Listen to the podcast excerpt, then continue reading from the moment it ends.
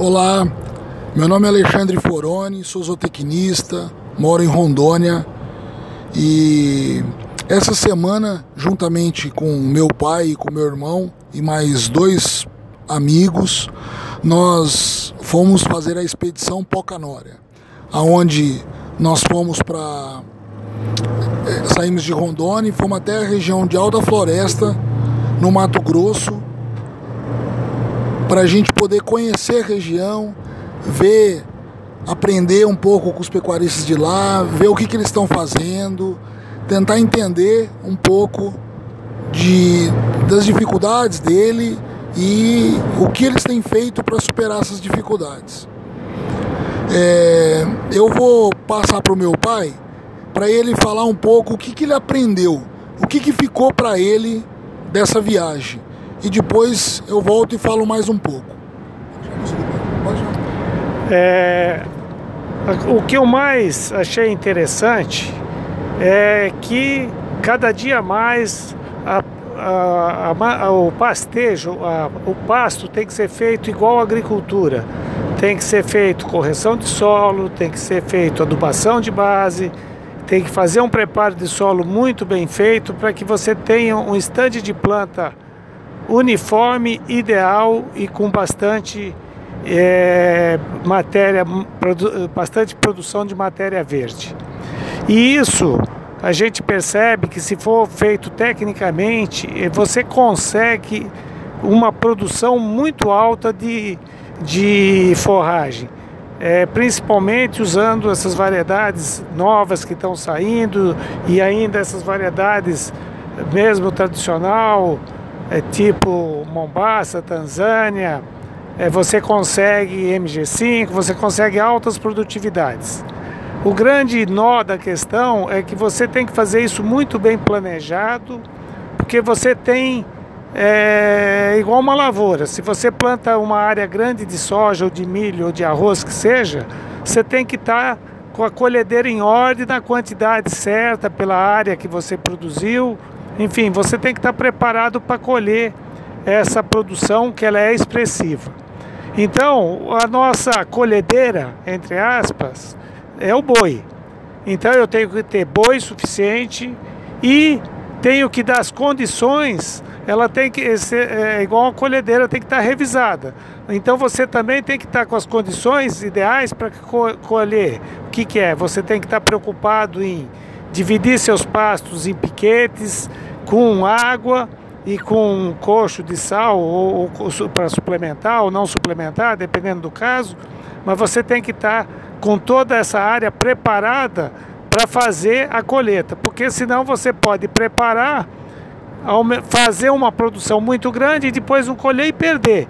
Perde porque não transforma aquela, aquele capim em carne e perde porque passa e depois você vai ter que roçar para, acertar o, para o novo colheita. Então, essa é a maior é, lição que, nós, que eu tirei para mim durante essa expedição. Bom, pai, obrigado. E assim, para mim, uma das coisas que me chamou muita atenção foi o modo com que alguns pecuaristas, e na verdade isso não, não só o pecuarista, mas o modo com que a gente deve encarar as dificuldades. É, nessa região onde nós fomos, existe muito morte do bracarão, aonde o bracarão está morrendo completamente. Na verdade, todas as braquiárias. O cara vai lá e planta MG5 em cima de onde já morreu o bracarão, morre também. O Piatã também está morrendo. Então, e, e teve um pecuarista, seu Guido, que falou o seguinte: ele falou assim, é, que um dia ele estava conversando com outro amigo dele lá, e o amigo reclamando que tá morrendo muito, que tá ficando sem capim, que a fazenda não suporta mais o tanto de gado que suportava. E ele pegou e falou assim pra, pro, pro amigo dele: Quanto mais capim morre, mais capim eu tenho. Aí eu fiquei pensando: Pô, como assim? Quanto mais capim morre, mais capim eu tenho. Aí ele falou assim: é porque eu reformo. Isso me força a reformar.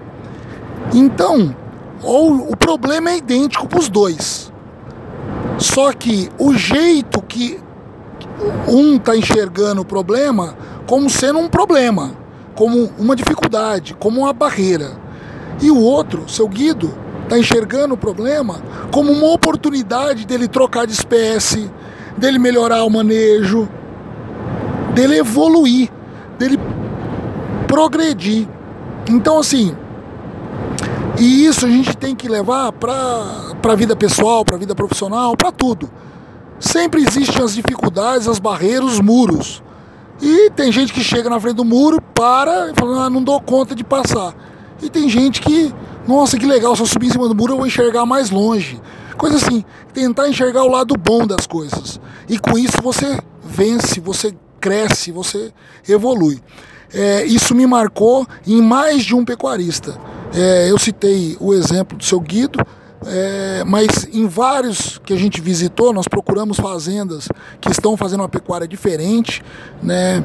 O, nosso um, um, grande amigo meu, Ricardo Nicolau, de Sinop, é, providenciou algumas fazendas para a gente visitar, aonde elas são é, fazendas que estão fazendo uma pecuária diferente, procurando produzir mais por hectare, procurando elevar a rentabilidade da atividade, procurando inovar, é, como meu pai diz, plantando capim com, com plantadeira em linha, né, com adubo na linha, é, né, coisa profissional. E gente que vive da pecuária, não é, ah, não, isso tem dinheiro de fora, não até fome em algum projeto, em, em, alguma fazenda que tinha negócio que o, o, o, dono é empresário, forte e tal. Mas essas fazendas que estão fazendo isso acontecer, as, as que a gente que mais chamou atenção são as fazendas que vivem do boi, que vivem da atividade. Só que estão fazendo uma atividade diferente, com isso conseguindo resultados melhores. Então fica aí mais uma é, um aprendizado que a gente teve no, na expedição Pocanora 2017 e eu ainda vou compartilhar outras dicas, outros aprendizados que a gente acaba aprendendo nessa, né, que a gente acabou aprendendo nessa expedição. Um abraço, fiquem com Deus, até mais.